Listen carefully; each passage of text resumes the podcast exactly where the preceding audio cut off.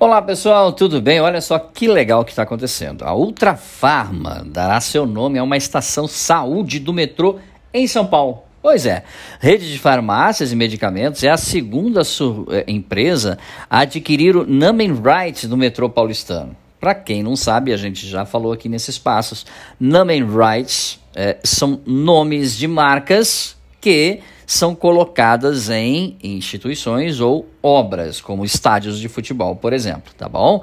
Então você tem lá muitas vezes um estádio de futebol que o sobrenome é a marca, certo? Vamos então ver o que está acontecendo no metrô. Mais uma estação de metrô lá na cidade de São Paulo será batizada por uma marca. Nos próximos dias, a estação Saúde da linha azul ganha o nome de Saúde Ultrafarma. Olha que legal. A rede de farmácias e medicamentos adquiriu o direito de naming rights, oferecido pelo metrô paulistano no ano passado, com a proposta de ampliar a receita da companhia de transportes por meio da visibilidade e publicidade da marca.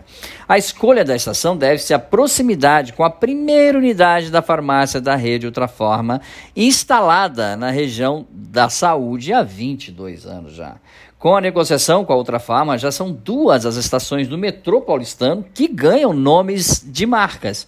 Em novembro de 2021, para você ter uma ideia, a rede de supermercados Açaí batizou a estação Carrão, que passou a se chamar Carrão Açaí Atacadista.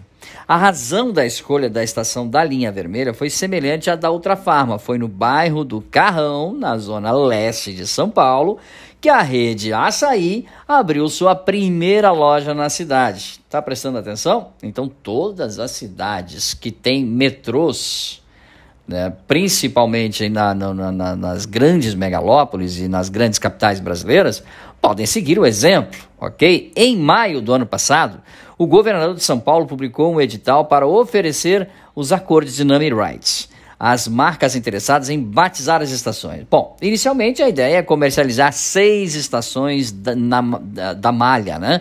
Além do carrão e da saúde, também estão sendo negociados os direitos de exploração de publicidade e de marcas nas estações Penha, Ayangabaú, que é lá na linha vermelha, e Brigadeiro, e também a Consolação, que é a linha verde. Segundo a reportagem, ok, da Folha de São Paulo, na ocasião da publicação do edital, a meta do metrô paulistano era arrecadar cerca de um bilhão com B de bola, ainda lá no ano de 2021, com o novo formato comercial. Bom, a Ultrafarma também informa que toda a comunicação visual da estação Saúde Ultrafarma será substituída. Olha que legal. Associando a marca ao espaço o novo nome também estará presente nos avisos sonoros dos trens e estações nos mapas de linha da rede metroviária e em todas as plataformas digitais do metrô paulistano. Na cidade do Rio de Janeiro, a comercialização de naming rights das estações de metrô é uma prática já existente. Para você ter uma ideia, é, em outubro de 2021, o Santander inaugurou o projeto da estação Farol Carioca Santander levando sua marca à estação carioca do metrô da cidade. O projeto que contou uh, o apoio da, da, Globo e foi, é claro, vi viabilizado pela Eletromídia. Pretende, claro, levar cultura para os espaços do transporte público. Além disso, o Metrô Rio já havia firmado uma parceria com a Coca-Cola, que também deu nome à estação Botafogo com a sua marca. É isso aí, pessoal.